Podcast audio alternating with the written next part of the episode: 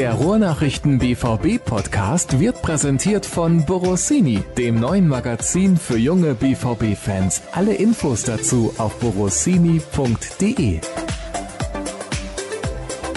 Mensch Jürgen, wo steckst du denn? Ach, ich bin gerade unterwegs. Ich habe heute frei nach den äh, anstrengenden neun Tagen im Trainingslager und bin gerade unterwegs. Aber für dich und für unsere Hörer mache ich natürlich gerne einen kurzen Stopp und berichte dir, was immer du wissen willst. Ja, da freue ich mich natürlich sehr. Episode 140 des BVB Podcasts der Ruhrnachrichten kann starten. Was machst du denn überhaupt? Ich habe gerade meine Mutter besucht und fahre jetzt gleich noch ein bisschen einkaufen. Meine Frau hat kommende Woche Geburtstag, aber mehr verrate ich natürlich da nicht. Und dann kümmere ich mich heute Mittag um meine Kinder und morgen geht es dann wieder an die Arbeit. Ja, und dann hast du das Mittagessen bei der Mutter sausen lassen? Ich denke, bei Muttern kann man gut futtern. Ja, glaubst du? Nein, alles gut. Dann lass uns sprechen über Borussia Dortmund und wir fangen mit dem Wichtigsten an, nämlich der Themenübersicht. Über was sprechen wir heute? Wir sprechen natürlich noch kurz über das Trainingslager in Marbella. Da hat ja Lucien Favre gesagt, ist super gelaufen. Es gab ja noch zwei Testspiele gegen Willem II und Feyenoord in der vergangenen Woche. Der BVB hat einen Neuzugang präsentiert und da ist man sich ein wenig unklar darüber, was denn langfristig so bedeuten kann. Es gibt neue Gerüchte um Julian Weigel und natürlich haben wir auch ein paar Hörerfragen vorbereitet. Und am kommenden Wochenende geht's ja dann auch endlich wieder los. Es geht nach Leipzig für Borussia Dortmund. Ein schweres Auftaktspiel in die Rückrunde. Aber ganz zu Beginn betreiben wir weiterhin ein klein wenig Schabernack. Ich habe gehört vom Kollegen Tobi Jürgen, es gab noch einen Medienkick im Trainingslager. Wie ist der denn ausgegangen und hast du da mitgespielt, Jürgen? Ja, ich habe mitgespielt. Hatte Tobi das nicht verschwiegen. Das hätte ihm ja besser zu Gesicht gestanden, muss ich behaupten. Der war nicht so erfolgreich bei dieser Pölerei. Aber wir als ganze Mannschaft auch nicht. Wir haben knapp verloren. Ich habe immerhin zumindest mit zwei Toren meine Ehre gerettet und wir haben insgesamt vier erzielt. Von daher war es nicht ganz so arg wie schon im vergangenen Aufeinandertreffen. Allerdings müssen wir doch durchaus auch eingestehen, dass wir dann gegen quasi Ex-Profis insgesamt doch chancenlos sind. Wir können besser analysieren und beobachten vielleicht. Also du wurdest zweimal günstig angeschossen? Ja, der Wind stand günstig und dann prallte der Ball von meinem Fuß in Richtung Tor. War, ja, so ganz so schlimm war es nicht, aber man sieht dann doch, dass auch bei vielen Kollegen einfach noch ein bisschen Fitness fehlt und wenn man nicht so häufig spielt, gerade beim Fußball finde ich das enorm, dann fehlt es halt auch ne, an Spielverständnis, an Rhythmus etc. Aber es hat Laune gemacht und dafür war es gut und wichtig und schön so. Ich warte immer noch darauf, dass das irgendwann mal live im Internet zu sehen ist. Und ihr merkt es ein wenig, meine Stimme ist immer noch nicht wieder bei 100 Prozent. Ich befinde mich auf dem Wege der Besserung, sonst wäre das ja hier heute gar nicht möglich. Wir wollen anfangen mit den beiden Testspielen. Vielleicht kannst du da noch mal kurz erzählen, was war los gegen Willem II und Feyenoord. Ja, versuche ich Ihnen mal zu rekapitulieren. Ähm, Ansinnen von Lucien Favre war es, dass möglichst viele Spiele einmal über 90 Minuten gehen bevor dann die Rückrunde startet. Deswegen zwei Testspiele an einem Tag. Das hat er im Sommer schon mal so ähnlich gehandhabt. Ja, um eben den meisten Spielern einmal die Chance zu geben oder die, es aufzuschwatzen, dass sie einmal sich wirklich über 90 Minuten strecken müssen, damit das vor Saisonbeginn einmal zumindest auch eingeübt wieder ist. Was natürlich nach vielen, vielen Trainingseinheiten in den Tagen zuvor ja richtig an die Grenzen der Kapazitäten und der Fähigkeiten ging bei einigen. Aber genau dafür war es auch gedacht. Gegen Willem II war das so ein, so ein kleines, wirkliches Testspiel auf der Trainingsanlage. Die Holländer haben zumindest in der ersten Halbzeit ganz gut mitgehalten, in der zweiten hat dann der BVB ganz klar dominiert und kurz vor Schluss dann noch durch einen Freistoß von Ashraf Hakimi mit 3 zu 2 gewonnen. Ein anderes Tor hat Alex Isak erzielt, ein Eigentor kam dazu. Und in diesem Spiel gegen Willem II, die sind glaube ich Zwölfter in der niederländischen Eredivisie, ja, haben vor allem die Spieler gespielt, die sich jetzt nicht die allergrößten und prächtigsten Hoffnungen machen können zur Startelf am kommenden Wochenende zu zählen. Anders dann im zweiten Testspiel gegen Feyenoord. Die sind, glaube ich, Dritter in Holland aktuell. Und das war dann schon ein Testspiel auf richtig gutem Niveau im Stadion in Marbella mit mehr Blick von der Tribüne. Sehr schön. Und ja, da ging es dann schon richtig zur Sache. Da war Intensität und Tempo und alles drin, was man sich so von so einem Profispiel erwarten könnte. Und da hat der BVB mit 2 zu 1 gewonnen. Muss mal eben rekapitulieren, wer hat das Tor gemacht? Maximilian Philipp hat eins gemacht und Rafael Guerrero hat eins gemacht. Genau, 2 zu 1 gewonnen. Chancen gab es dort das geht immer eigentlich eine untergeordnete Rolle. Aber trotzdem hat der BVB seine drei Tests alle gewonnen. Das liest sich ja ganz gut, wenn man drei Testspiele hat, dreimal gewinnt. Insgesamt haben viele Spieler zeigen können, eben über die ganze Strecke der Spielzeit, wo sie stehen gerade leistungstechnisch, wo sie mit ihrer Fitness stehen. Und das wird das Trainerteam sicherlich detailliert und genau ausgewertet haben, um zu sehen, ja, wo jetzt in, in dieser Woche noch der Feinschliff angesetzt werden muss, im spielerischen, im Mannschafts- und Gruppentisch, vielleicht auch bei dem einen oder anderen nochmal im, im konditionell, um zu sehen, wie die Einzelnen das Trainingslager verkraftet haben. Mit, ich glaube, ich habe ein, ein Dutzend Trainingseinheiten gezählt und dazu drei Testspiele. War schon ein straffes Programm und die Runde hat den BVB ja auch durchaus ausgezeichnet, dass die Mannschaft immer in der Lage war, auch in der Schlussviertelstunde nochmal zuzulegen, wenn es denn nötig war.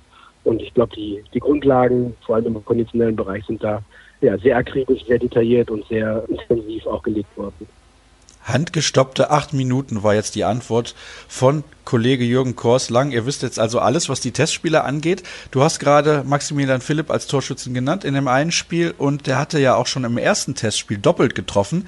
Ist er so ein Gewinner dieses ja. Trainingslagers? Er hat sich zumindest mal wieder präsentiert und gezeigt. Das konnte er zum, zum Ende der Hinrunde vor allem überhaupt nicht. Da war er teilweise nicht nur im Kader. Sicherlich eine sehr, sehr unbefriedigende Situation für mich. Und er hat gezeigt, dass er auf jeden Fall Chancen verdient hat. Und er hat sich weitere Chancen erarbeitet, so würde ich es mal formulieren. Hat er durchaus spielfreudig gewirkt, frisch gewirkt, also ist auf jeden Fall bereit. Und interessant auch, dass Favre ihn vor allem auf der, auf der 9,5 oder auf der Zehnerposition eingesetzt hat im offensiven Mittelfeld. Dann ähm, hinter Mario Götze oder wer auch immer gerade dann Stürmer war. Also nicht mehr der, der Flügelpart, den er eigentlich immer am liebsten spielen wollte. Aber da sind beim BVB jetzt aktuell andere Typen gefragt in deren, deren Spielidee aber auch nicht als zentraler Stürmer. Das hat er am Anfang der Saison ein paar Mal spielen müssen, ohne damit richtig glücklich zu werden, sondern jetzt versetzt hinter dem eigentlichen Stürmer. Und das hat ihm ganz gut gefallen, glaube ich. Also er hat ja einen guten Antritt, er hat einen guten Abschluss, einen starken Fuß, den hat er vor allem gegen Düsseldorf zweimal gezeigt. Und von daher kann sich Maximilian Philipp sicherlich berechtigte Hoffnung machen, dass er vor allem jetzt zum Start der Rückrunde, wenn Turko Kasse auch noch nicht so fit ist und bei Marco Reus nach dessen Virusinfekt auch noch ein paar Probleme auftreten, ja, dass er sich da auf mehr Spielzeit einstellen darf. Verdient hätte er sich nach dem Trainingslager. Den Eindruck habe ich auch, aber du hast natürlich den viel besseren Eindruck, weil du vor Ort mit dabei gewesen bist. Ich habe es eben schon gesagt, Lucien Favre hat erwähnt, beziehungsweise zu Protokoll gegeben, dass er sehr zufrieden ist mit dem Trainingslager. Mhm, das hat er gesagt. Das meint er auch so, denn die Mannschaft hat wirklich konzentriert und diszipliniert gearbeitet. Ein Beispiel, da war Markus Sorg, der Co-Trainer der DFB 11 und war durchaus angetan und sagte, da ist richtig Tempo drin, da ist Zug drin, diszipliniert, konzentriert, wie die Mannschaft arbeitet. Das fand er richtig gut und hat gesehen, da sieht man das Niveau und die Qualität, die in diesem Kader steckt. Und ein anderer Profitrainer, mit dem ich darüber gesprochen habe, Henrik Pedersen, zuletzt bei Union Berlin und Eintracht Braunschweig, der war auch schwer angetan und sagte, boah, diese Mannschaft hat so viel Power und so viel Qualität und da ist so viel Tempo drin und Zug und Technik. Und der war schwer begeistert von dem, was er im Training von BVB gesehen hat. Also was das Inhaltliche angeht, hat Favre ganz viel umsetzen können. Trotzdem gibt es natürlich auch so ein paar kleinere Baustellen oder ein paar ja, Schwachstellen. Ich glaube, wenn Manuel Akanji fit gewesen wäre und das Trainingslager voll hätte mitziehen können, dann hätte der BVB vielleicht auch noch intensiver daran geprobt, mal mit einer Dreierkette zu spielen oder einer Dreier-Fünf-Kette zu spielen. Aber da Akanji fehlte, Sagadu noch im Aufbautraining ist und Diallo auch erst langsam zurückkam, gab es da gar keine Möglichkeiten dazu, in der Abwehr verschiedene Varianten zu studieren. Und was das Ganze noch ein bisschen trübt, Paco Alcázar kommt erst langsam zurück nach seiner Muskelverletzung. Muskelfaserriss im letzten Spiel gegen Gladbach und er hat sich ja in der Hinrunde immer schon so nur durchgeschleppt und nie das Fitnessniveau seiner Kollegen erreicht. Und für ihn wäre es toll gewesen, jetzt die Wintervorbereitung nutzen zu können, um sich da anzunähern. Aber das hat nicht geklappt. Er hatte dann ja, langsam gefühlt und wieder Schwierigkeiten, sodass er auch gar keine Testspielminute absolvieren konnte. Das ist sicherlich ärgerlich für ihn. Und ärgerlich bestimmt auch, dass Marco Reus dann mit dem Virusinfekt, der es wohl war, dann letztendlich Magen-Darm-Probleme bereitet hat, fünf Tage im Training ausgefallen ist. Das ist natürlich äh, ja alles andere als optimal für den BVB, wenn der wichtigste Feldspieler dann so lange ausfällt. Und wenn du fünf Tage ausfällst, kannst du rechnen, brauchst du auch drei, vier Tage, um wieder dahin zu kommen, wo du vorher warst. Müssen wir sehen, wie das verkraftet in den nächsten Tagen und Wochen. Ihr merkt übrigens, liebe Hörer, Jürgen ist unterwegs, das kann man ein wenig hören und ich sitze gerade in einem Hotelzimmer ja. in Berlin. Bei der Handball-Weltmeisterschaft bin ich unterwegs und da ist das WLAN auch nicht das allerbeste, aber wir wollten euch natürlich eine neue Folge liefern vor diesem ersten Spiel gegen RB Leipzig am kommenden Samstag und deswegen bitte ich das ein klein wenig zu entschuldigen, soll uns aber nicht weiter aufhalten oder stören. Und wir sprechen über das nächste Thema. Ich denke, wir können das Trainingslager abhaken. Alessandro Balerdi wurde nun fest verpflichtet. Was kannst du noch sagen über diesen Spieler, über den wir in der vergangenen Woche ja schon ein bisschen gesprochen haben, also Tobi Jören und ich? Ja, als erstes, dass er Leonardo heißt und nicht Alessandro. Ach, Entschuldigung, Aber, um Gottes ähm, Willen. Ihr habt euch ja noch nicht persönlich kennengelernt, von daher seid ihr das verziehen. Er hat 19 Jahre jung, ungeheuer zweikampfstarker Spieler, hat allerdings erst fünf Partien in der ersten argentinischen Liga bestritten, ist also eigentlich noch blutjung und, und ziemlich unerfahren. Aber der BVB hat ihn schon länger beobachtet, hat ihn auf dem Zettel gehabt und hatte zum einen Sorge, wenn er jetzt die U20-Meisterschaft spielt für Argentinien in Südamerika, dann werden noch viel, viel mehr andere Clubs auf ihn aufmerksam. Das wollte man vermeiden und zumal es mit der die Problematik gibt, dass keiner so genau weiß, wann er denn jetzt wieder voll einsatzfähig sein wird. Deswegen, wenn man eigentlich für den Sommer geplant hatte, vorgezogen jetzt schon im Winter durchgeführt, um zum einen es zu vermeiden, dass der Spieler noch teurer wird, als er jetzt eh schon ist und zum zweiten, um dann vielleicht eine Alternative in der Hinterhand zu haben, wenn es denn in der Abwehr noch mal mehr zwickt, als es im Moment tut. Ja, die Abwehr ist so ein bisschen das Sorgenkind, aber was mich viel mehr interessiert als das, denn da haben wir zuletzt schon sehr, sehr häufig drüber gesprochen, ist die Vertragslaufzeit. Warum gibt der BVB sowas nicht einfach bekannt? Das ist doch Schwachsinn, das der Öffentlichkeit vorzuenthalten. Also sorry, wenn ich mich da so deutlich ausdrücke, aber es nervt mich einfach. Ja, wir haben ja auch immer mal wieder unsere Probleme mit der Öffentlichkeitsarbeit von Borussia Dortmund, die an der einen oder anderen Stelle nicht so funktioniert, wie wir Journalisten uns das gerne wünschen. Für die Borussia mag es gute Gründe dafür geben, vielleicht auch weniger gute Gründe, kann ich gar nicht im Detail immer einzeln bewerten. Aber klar, kann man sagen, er kriegt einen Fünfjahresvertrag und dann ist gut da müsste sich jetzt keiner irgendwie da drum herum luxen. Ja, also ich kann das nur wiederholen. Für mich ist das nicht nachvollziehbar. Aber gut, wir gehen jetzt mal von ungefähr fünf Jahren aus. Ich denke, das dürfte so der Zeitraum sein. Weiß man denn, wie viel Geld der BVB für ihn auf den Tisch gelegt hat? Ja, das sagen sie natürlich nicht genau. Es sind so 12, 13 Millionen plus dann eventuell noch ein, zwei Millionen an Bonuszahlungen hinzu, sodass es so in Richtung 15 Millionen laufen könnte den letzten Spieler, den man mit so viel, nee, mit so wenig Erfahrung, so ist es richtig, gekauft hat für eine zweistellige Millionensumme, nämlich Alexander Isak, ist bislang ein Flop. Droht das hier auch? Also besteht die Möglichkeit, dass man da versucht, mal einen guten Spieler irgendwie an Land zu ziehen frühzeitig und dann klappt das überhaupt nicht. Ich meine, Südamerika und Europa ist schon ein relativ großer Unterschied. In den letzten Jahren hat der BVB vermehrt versucht, eigentlich Spieler aus Frankreich beispielsweise zu holen oder generell aus Europa. Ja, das ist richtig. In Südamerika hat der BVB lange nicht mehr zugeschlagen, eben auch aus bekannten Gründen, weil man nicht weiß, wie die Südamerikaner dann in Europa oder in Deutschland dann funktionieren, ne? wie das mit Kultur, Sprache und eben Fußballumsetzung dann so gut funktioniert oder eben nicht. Bei Alex Isak ist es tatsächlich ja schon fast mittlerweile ein tragischer Fall. Ne? Wenn man ihn sieht im Training oder jetzt auch in den Testspielen, dann sieht man, okay, da sind so viele Anlagen da, der hat ganz viel drauf, aber er kriegt es einfach nicht umgesetzt auf dem Platz oder nicht, nicht konstant und nicht durchschlagskräftig. Mag mit seiner Physis zu tun haben, die ja immer noch nicht ausreichend ist, glaube ich, für Profifußball oder für Bundesliga-Fußball. Mag aber auch längst natürlich daran liegen, dass er einfach überhaupt kein Selbstvertrauen mehr hat. Ne? Und deswegen ist es ein komplizierter und unglücklicher Fall. Ob das bei Leonardo Balerdi ähnlich droht, glaube ich nicht erstmal. Der soll erstmal kommen und spielen. Ich habe ihn, wie gesagt, noch nicht live gesehen, wie denn auch. Und von daher maße ich mir jetzt kein Urteil an, ob das jetzt für ihn gleich ein ganz großer Sprung oder ein zu großer Sprung ist oder nicht. Das werden die, die ersten Einsätze dann zeigen. Was ich weiß über ihn ist, dass er aus einem guten Haus kommt, dass er ein ordentlicher Junge ist mit Anstand und Manieren und einem tollen Charakter. Also ist jetzt keiner, wo man irgendwie Sorgen haben müsste, dass der in Richtung eines Moore abdriftet. Von daher bringt er sicherlich auch neben seinen fußballerischen Qualitäten, die die BVB Scouting Abteilung sicherlich noch und nöcher getestet haben wird, wenn man so viel Geld für einen jungen Mann ausgibt, dann wird er ordentlich auf dem Prüfstand gestanden haben. Aber bringt er eben auch mit, dass er als Persönlichkeit, ja, dann jetzt mit seinen 19 Jahren sich reif fühlt und fit fühlt, diesen Schritt zu gehen nach Deutschland. Das wird halt, ne, wie gesagt, das ist ein Vorausgriff auf den Sommer und immer noch ein ganz junger Spieler. Aber wenn man ihn jetzt schon haben will, haben muss, weil man sonst eben die anderen Konsequenzen fürchtet, dann soll er es jetzt versuchen, keine Frage. Das Problem gleichzeitig ist, das hat Michael Zock bei uns auch noch mal im Interview gesagt, Du kriegst keinen Robert Lewandowski mehr für 4 Millionen oder einen Ilkay Gündogan für 4,5 Millionen. Also Spieler mit toller Perspektive, die man da günstig einkauft. Denn selbst diese Spieler würden heute ja ein Vielfaches davon dem Preis vor 5, 6, 8, 10 Jahren kosten. Und dann kostet halt so ein Ballet, die mit 5 Ligaspielen schon an die 15 Millionen, wenn es so läuft. Ist natürlich irre, ist ein, ist ein Wahnsinn, was dieser Transfermarkt hergibt. Zorg sagt aber auch, anschließend verkaufst du sie aber auch für teurer Geld und manchmal ist es sogar dann im Endeffekt ein Nullsummenspiel. Also die, die Preise sind so hoch, das Geld ist im Markt und wenn du mitspielen willst, dann musst du sie halt auch auf den Tisch legen, die Euros. Und er heißt, um das nochmal klarzustellen, Leonardo Balerdi. Ich weiß gar nicht, wie ich auf Alessandro Leo. gekommen bin. Ja, also keine Ahnung, was da mit mir los war. Wahrscheinlich heißt ja irgendein Spieler bei der Handball-Weltmeisterschaft Alessandro, wobei das im Handball eigentlich eher unüblich ist. Wir haben hier nichts in die Richtung von Italien dabei. Ist ja eigentlich ein klassischer italienischer Name, Alessandro. Naja, gut. Okay, dann gucke ich mal, was noch auf meiner Liste steht. Julian Weigel Was ist mit ihm los? Da gibt es immer wieder Gerüchte, dass PSG ordentlich Geld für ihn auf den Tisch legen möchte. Ja, kann ich mir sogar vorstellen, dass da auch zumindest intensiver Gedankenaustausch stattfindet, was denn so möglich wäre. Im Sommer ging es nicht. Da wäre Julia Weigel vielleicht auch gar nicht abgeneigt gewesen, sich das zumindest nochmal intensiver anzuhören. PSG mit Thomas Tuchel ne, hat er natürlich da den Trainer, der ihn stark gemacht hat, der ihn groß rausgebracht hat in der Bundesliga bis in die Nationalmannschaft und auch international zu einem größeren Namen gemacht hat. Beim BVB kommt er im zentralen und defensiven Mittelfeld nicht an Delaney und Witzel vorbei und vielleicht sogar Moda Hutter noch vor. Im Trainingslager hat Jule Weigel fast ausschließlich auf der Innenverteidigerposition trainiert und auch gespielt. Das scheint das zu sein, was Lucia Favre ihm anbieten kann oder will.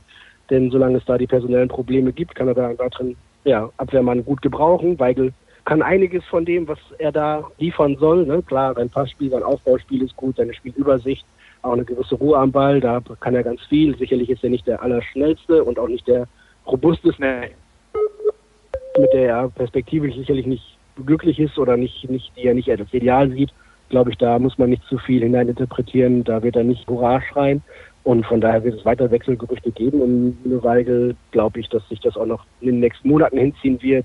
Möglich, dass er im Sommer den BVB verlässt, wenn er da ja keine Perspektive sieht, die ihm so zusagt. Das wollte ich nämlich gerade fragen. Stehen die Zeichen auf Trennung dann im Sommer? Das könnte so kommen. Ich glaube nicht, dass das jetzt schon entschieden ist oder auch, auch im Kopf oder im Herzen nur irgendwie in eine Richtung entschieden ist. Dazu kann in dieser kurzen Zeit noch viel zu viel passieren. Aber es ist sicherlich ein Kandidat, der schon im vergangenen Sommer auf der Liste auftauchte, der Spieler, die ja vielleicht den Club verlassen wollen oder vielleicht auch gehen dürften. Und das wird sich bis zum nächsten Sommer, wenn sich sportlich nichts Überragendes heraus tut, wird es auch wieder so sein. Dann schauen wir mal, was mir die Hörer so geschrieben haben. Klaas mhm. fragt was zu Balerdi, ob man den sofort ausleihen sollte und mit fünf Innenverteidigern in die Rückrunde gehen kann. Ja, das haben wir gerade schon beantwortet. Der ist ja mittlerweile schon verpflichtet worden. Das hat wohl Klaas irgendwie nicht mitbekommen. Aber da gibt's noch eine Frage zum Trainingslager von Gregor. Wer ja. hat für euch dort den besten Eindruck hinterlassen? Bei wem ist Luft nach oben und gibt es außer Akanji für das Leipzig-Spiel Ausfälle? Fangen wir mal an mit dem ersten Teil dieser Frage. Wer hat den besten Eindruck in Marbella hinterlassen? Ja, es sind ein paar Spieler, die auf sich aufmerksam gemacht haben. Ich habe jetzt keine, keine Top-10-Rangliste oder sowas. Für mich zählt auf jeden Fall dazu Milli, also Maximilian Philipp, haben wir eben drüber gesprochen. Stark fand ich auch Rafael Guerrero. Ich glaube auch, dass es fast die erste Vorbereitung war, die er mit dem BVB mal so komplett durchgezogen hat. Bei ihm gab es ja auch immer wieder mal ne, Schwierigkeiten, dass er körperlich nicht auf der Höhe ist etc. Dem dürfte das Trainingslager, das er komplett durchziehen konnte, richtig gut getan haben. Und da kann man nur mit der Zunge schnalzen, wenn man dann die Mannschaft auf, auf engem Feld mit ein, zwei Ballkontakten spielen sieht und der immer wieder Lösungen findet, wie er sich links und rechts rauswindet und dreht und so weiter. Also der steht im Saft, wenn es losgeht am Wochenende. Mario Götze hat uns eigentlich auch ganz ordentlich gefallen, wirkt auch frisch, wirkt auch fit, hat natürlich in den Testspielen das Problem, wieder offenbar werden lassen, dass er einfach kein Torjäger ist. Da gab es diverse Torchancen, aber ne, der große Knipser wird er nicht mehr. Dafür hat er eben andere Qualitäten, wie, wie er sich ins Spiel einbringen kann.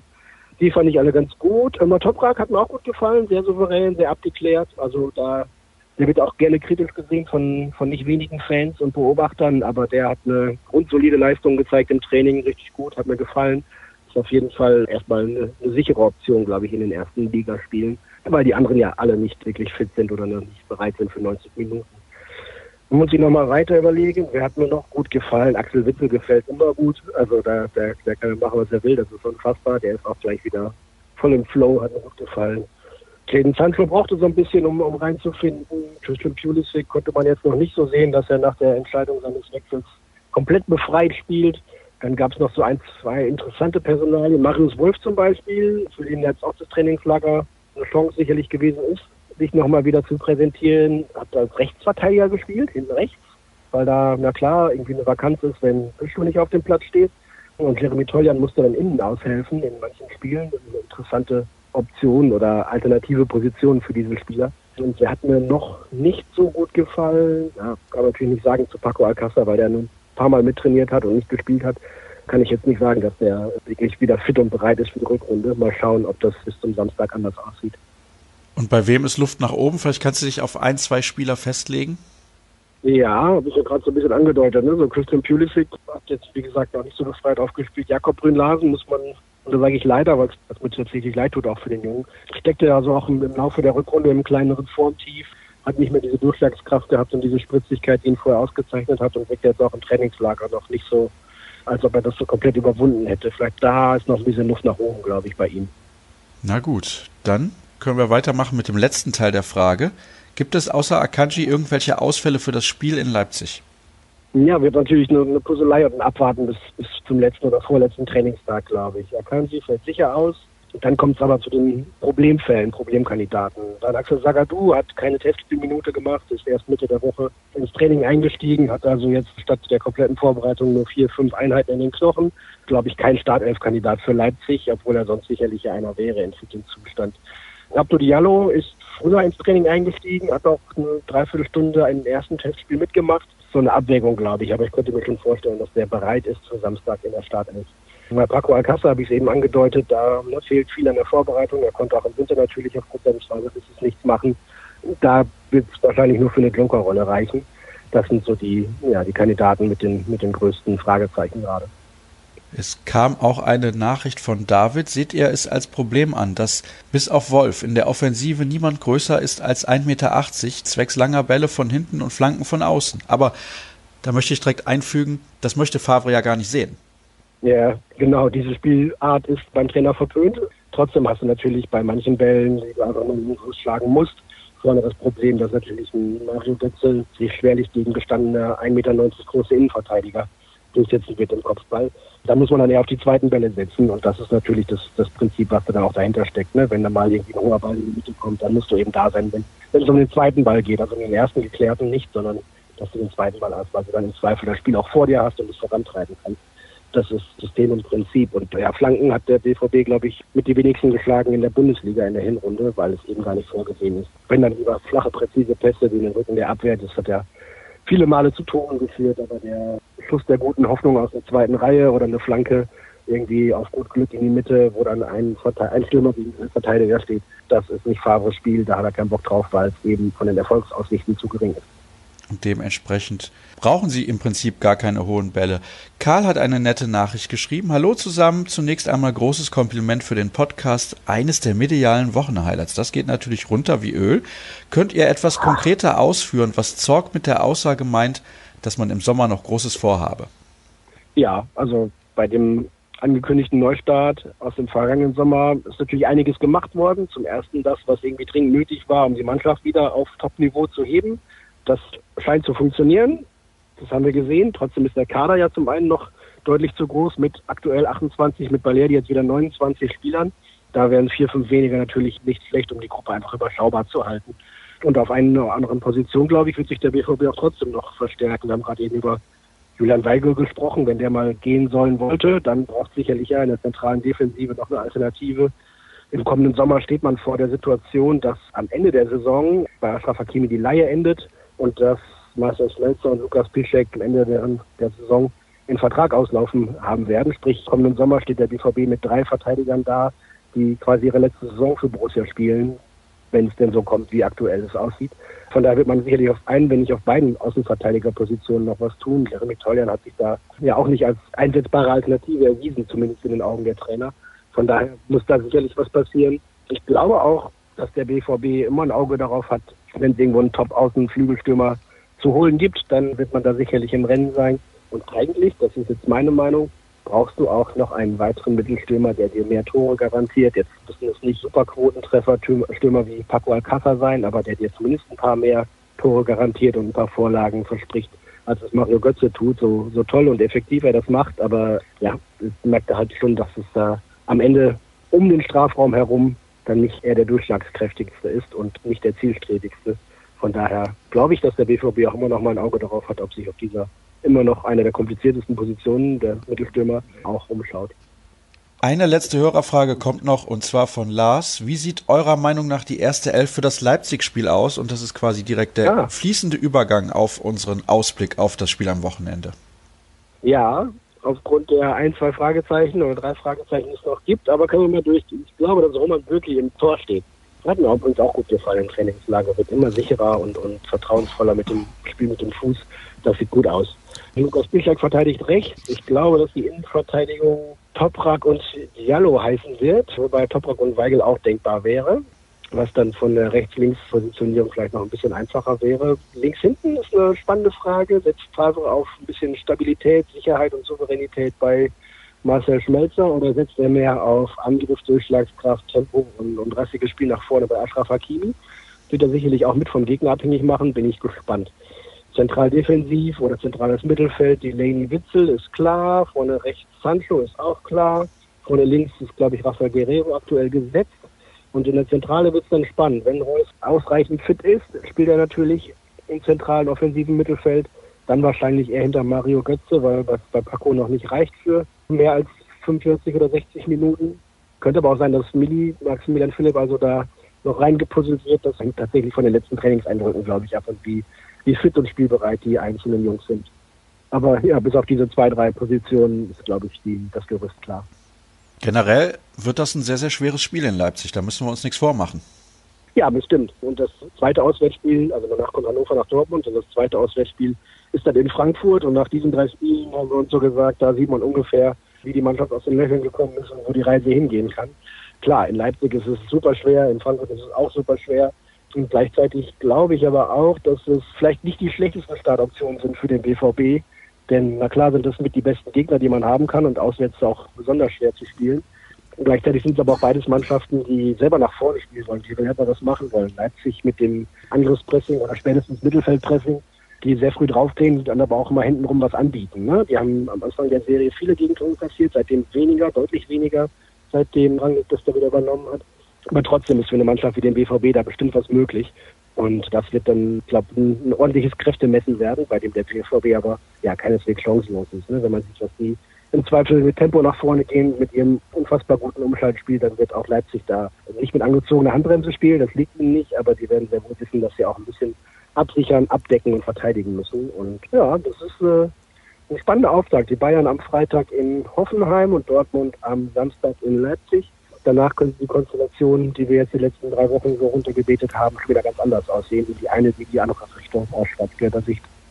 Na, da hoffen wir mal, dass das aus BVB-Sicht einigermaßen laufen wird. Am besten mit einem Sieg der Hoffenheimer schon am Freitag. Und dann könnte man mit einem Erfolg in Leipzig wieder das Polster auf die Bayern ein wenig ausbauen. Aber so weit wollen wir gar nicht denken. Ich würde gerne von dir wissen, wie wichtig ist denn generell dieses Spiel in Leipzig? Weil man sagt ja, One Game can't make a season, aber im Endeffekt könnte es tatsächlich so sein, denn wenn man mit einem Sieg aus Leipzig wieder nach Hause kommt, dann kann das nochmal so einen richtigen Push geben für die 16 Spiele in der Bundesliga, die dann noch kommen.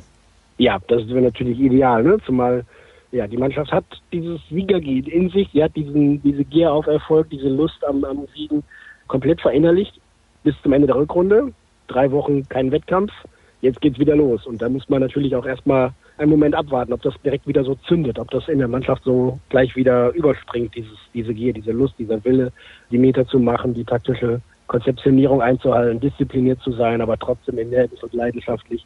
Ich traue der Mannschaft das zu, aber ich kann es natürlich auch nicht vorhersagen, ne? denn gerade gegen Leipzig muss man sich dann wirklich bis zur Decke strecken, um da zwei Kämpfe zu gewinnen, um da einfach einen sicheren Spielaufbau zu haben.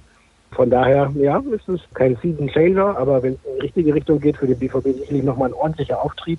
Und wenn es in die andere Richtung geht, dann ja, müsste ich nochmal rütteln und schütteln. Aber wie gesagt, danach kommt Hannover und erst zwei Wochen später das Spiel in Frankfurt. Die Liga beginnt wieder am Wochenende, aber sie beginnt für den BVB mit einem überschaubaren Programm, weil eben keine englischen Wochen anstehen. Und bis die dann beginnen, Anfang Februar, muss die Borussia dann wirklich aber auch komplett in, in Form sein und eingespielt sein. Denn dann geht Schlag auf Schlag. Ich glaube, du tippst Oma-mäßig auf ein 2 zu 2. Oma-mäßig auf ein 2 zu 2? Ich glaube, der BVB gewinnt 2 zu 1 in Leipzig. Leider ist Jürgen ein sehr schlechter Tipper. Also den Weltmeister hat er letztes Jahr richtig getippt, aber das war oh, ja auch nicht so sonderlich schwer. Ach bitte, ach bitte. Ja, komm. Was tippst du denn? Ich tippe auf einen unerwartet niedrigen 1 zu 0 Sieg des BVB. Das wird auf gar keinen Fall oh. passieren, das kündige ich jetzt schon an, weil ich auch ein unfassbar schlechter Tipper bin, noch schlechter als du, aber generell wäre es natürlich schön, wenn es drei Punkte werden würden. Allein schon aufgrund der Tatsache, dass man zumindest einen sechs Punkte Vorsprung auf die Bayern weiter behalten könnte. Ja, ihr habt's gemerkt, zwischendurch meine Stimme, sie ist nach wie vor nicht die allerbeste. Das bitte ich zu entschuldigen. Hier kommt natürlich noch dazu, dass ich aktuell in Berlin jeden Tag eine Sendung aufnehmen muss.